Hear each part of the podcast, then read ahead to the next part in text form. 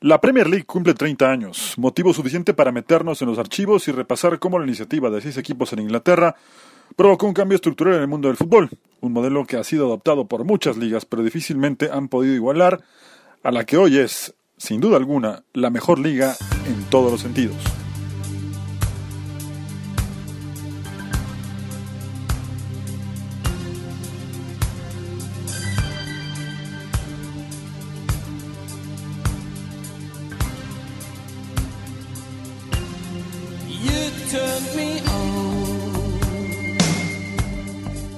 Antes de reformar su liga, Inglaterra ya venía padeciendo desde hace varios años el problema de la violencia en los estadios.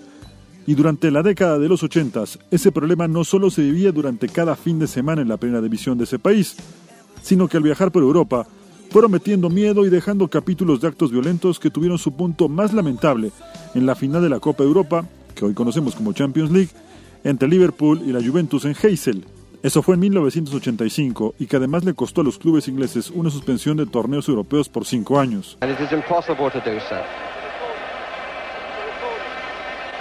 I think these scenes that we're looking at, in fact, are a recording of the earlier problems.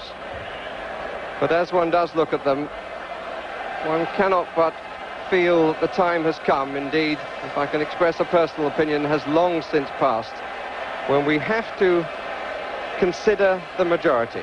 And if that means that we have to take some steps to prevent the minority coming abroad to drag the name of our country into the gutter, then we have to do it. Because it seems that nothing less than that will solve this problem. At least let us try and sort out the problem at home and not have to explain it. Incredible scenes here from the Hazel Stadium in Brussels, Mike.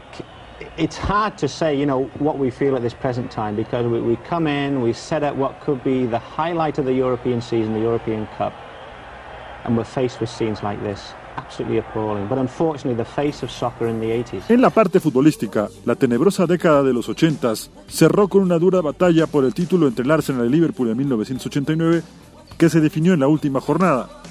Un año después, los Reds recuperaron la corona al sacarle 9 puntos a Aston Villa y 17 a los Gunners.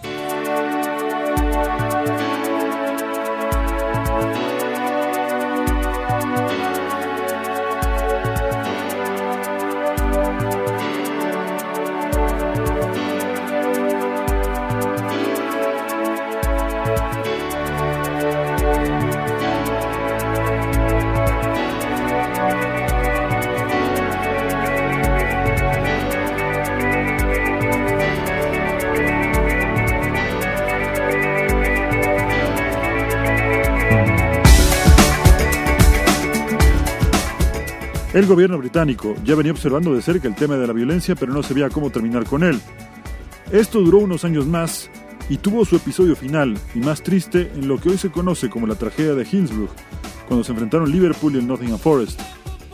Ese día estos equipos jugaban una de las semifinales de la FA Cup y Hillsborough, el estadio de Sheffield United que por entonces se utilizaba para las semifinales de Copa, era evidentemente el escenario de ese día perfecto. Estos dos equipos eran en ese momento los más ganadores, tanto en Inglaterra como en Europa, y evidentemente miles de hinchas no querían perderse ese partido.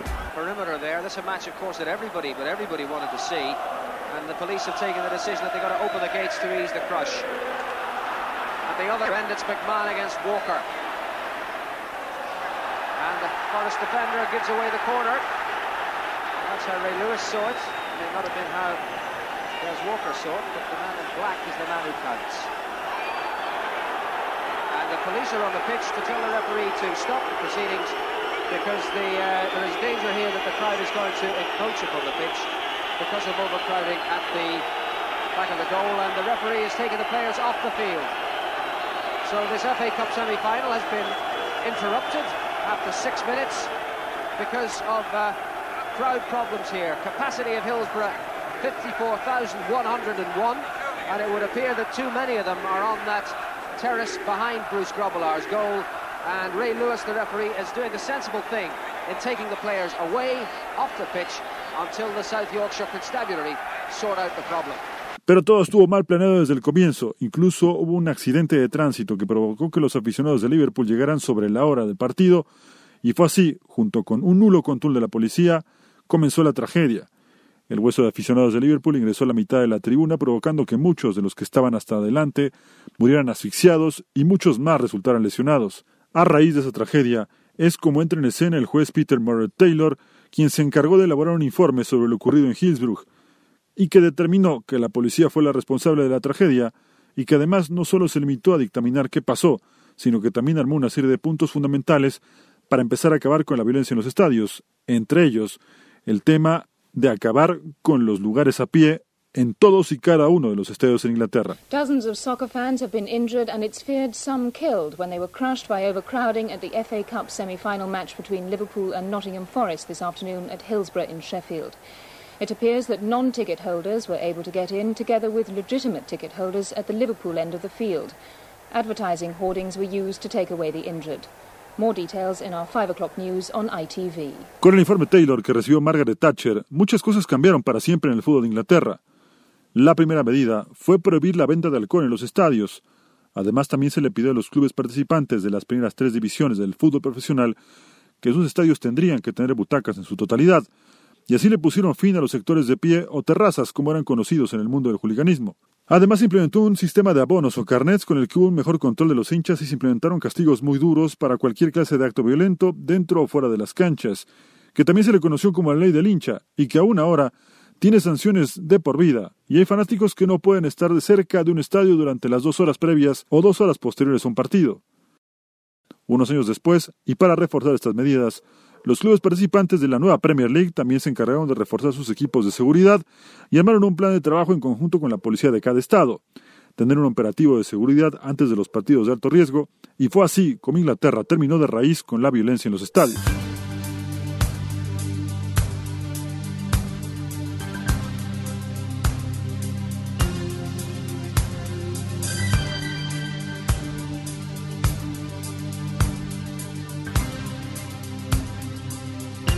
Antes de que la Premier League naciera, el fútbol inglés venía arrastrando situaciones complicadas que ya hemos mencionado, como el caso de Hazel, lo de Hillsborough, y con la gente cada vez más alejada de los estadios.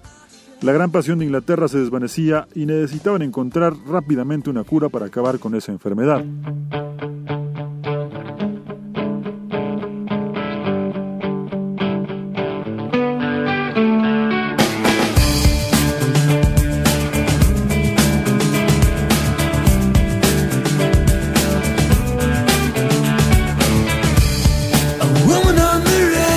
Entonces primera división se venía recuperando poco a poco a comienzos de los noventas, pero el poder del balón se mantenía lejos de las tierras británicas y en manos de la Serie A, que era donde estaban los mejores jugadores y por consecuencia lógica la mejor liga del mundo. Fue en esa época donde se gestó el modelo de negocio que transformó para siempre al balón en Inglaterra. Atraídos por la idea de aumentar sus ingresos, los cinco grandes clubes del fútbol inglés para la época, por historia y masa de seguidores, conspiraron para abandonar la liga oficial de fútbol, conocida como Football League, y crear un torneo paralelo con el permiso de la Asociación de Fútbol.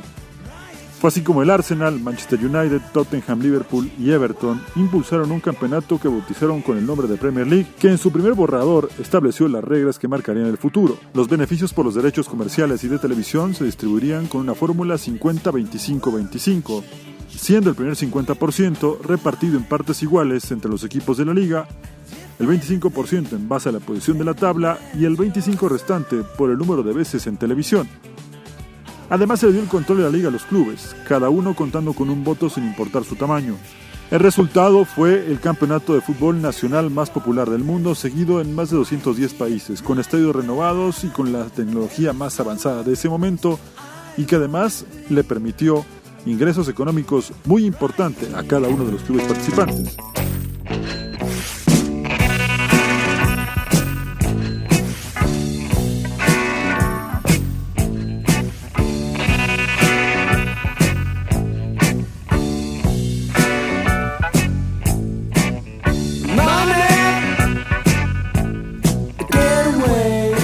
Potenciados por su independencia de los organismos que regulan el fútbol, pero con el visto bueno de ellos, los clubes de la Premier formaron parte de esta liga negociando la venta de los derechos de transmisión en sus partidos. El mejor postor fue el canal que pertenecía al multimillonario Rupert Murdoch, Sky, que para la época atravesaba serios problemas económicos, con la promesa de transmitir 60 partidos por temporada a cambio de unos 250 millones de libras por 5 años. Sky se convirtió en la casa del fútbol británico. Esto además provocó que los dueños de los pubs de toda Inglaterra ofrecieran como atractivo del fin de semana una ronda de fish and chips más una pinta de cerveza mientras disfrutaban del mejor partido de la fecha.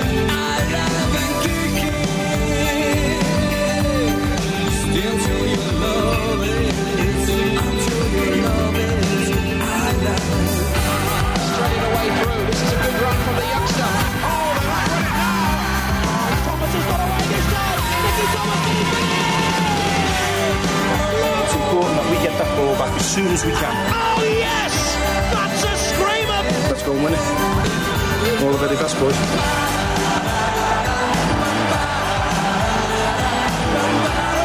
The FA Premier League, live, only on Sky. It's a whole new ballgame. El beneficio para todas las partes se sintió de inmediato y fue imposible detener el valor de los derechos de televisión. Para ese momento, los fanáticos que quisieran tener todos los partidos programados para esa temporada tenían que pagar 200 libras.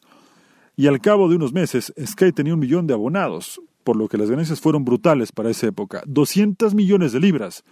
El siguiente contrato también con Sky se hizo cerca de los mil millones, cifra que parece ridícula si revisamos los últimos acuerdos comerciales y que alcanzan casi los 2 billones de libras, solo para el mercado asiático.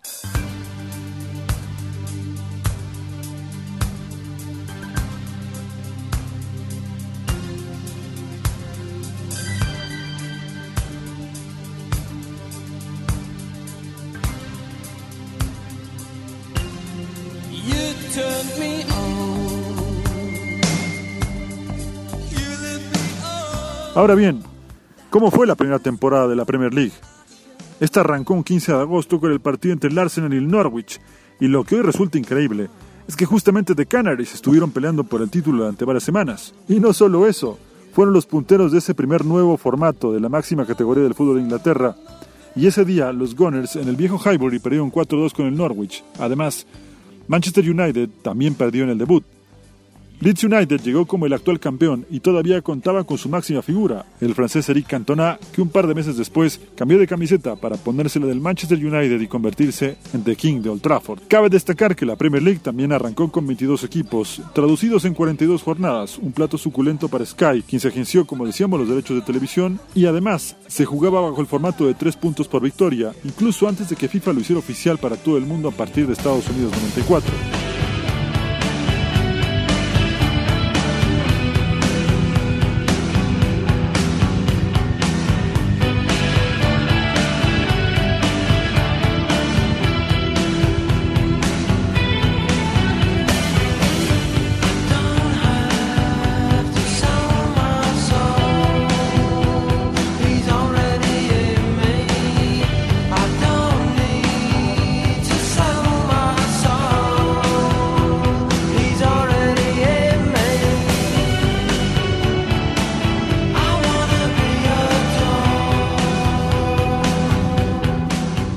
Luego de un inicio con dos derrotas consecutivas, el Manchester United de Sir Alex Ferguson, aunque en esa época todavía no recibía el título de Sir, los Red Devils fueron hilvanando buenos resultados hasta llegar a la mitad del año, listos para dar el asalto final.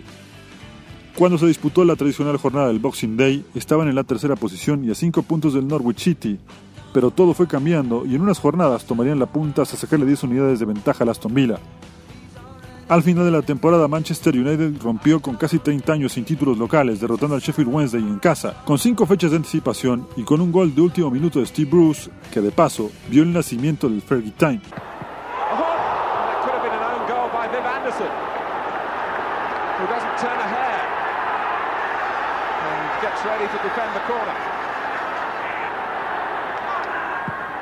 Giggs takes it. Bruce. Giggs again. Alistair stretching his legs. And crossing came off Worthington. Yes! Yes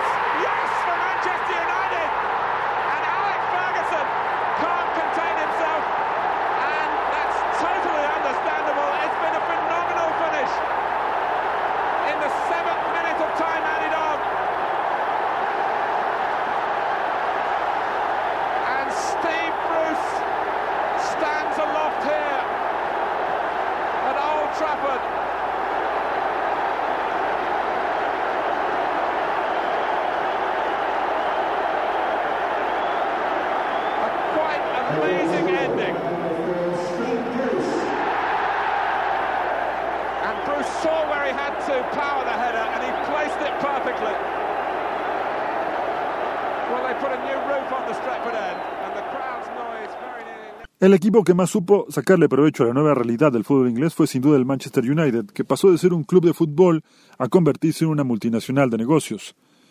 El éxito económico estuvo sustentado en el éxito deportivo, reflejado en los 13 títulos que ganó desde el que se instauró la Premier League en el 92, todos bajo las órdenes de Sir Alex Ferguson. La penetración de la marca fue clave para los Red Devils, su impacto fue brutal y no tardaron también en poder contratar a los mejores jugadores de la liga y en cotizar en la bolsa. A nivel musical, la Premier League tampoco pudo quedarse a un lado, pues casi al mismo tiempo se gestaba un movimiento que poco a poco fue ganando terreno y que terminó por cambiar el rock en Inglaterra con la llegada de varias bandas nuevas. Pero no solo eso, la Premier de alguna manera armó una especie de sinergia con el rock británico y ya desde sus primeros pasos caminó de la mano. El mejor ejemplo de eso fue que para el promo de inicio de temporada la banda sonora corrió a cargo de Simple Minds. La banda que en realidad es de Glasgow, Escocia, pero que entre sus miembros tiene a Jim Kerr, vocalista y además hincha de Celtic, se encargaron de poner ritmo para el primer promo de lanzamiento con su hit Alive and Kicking.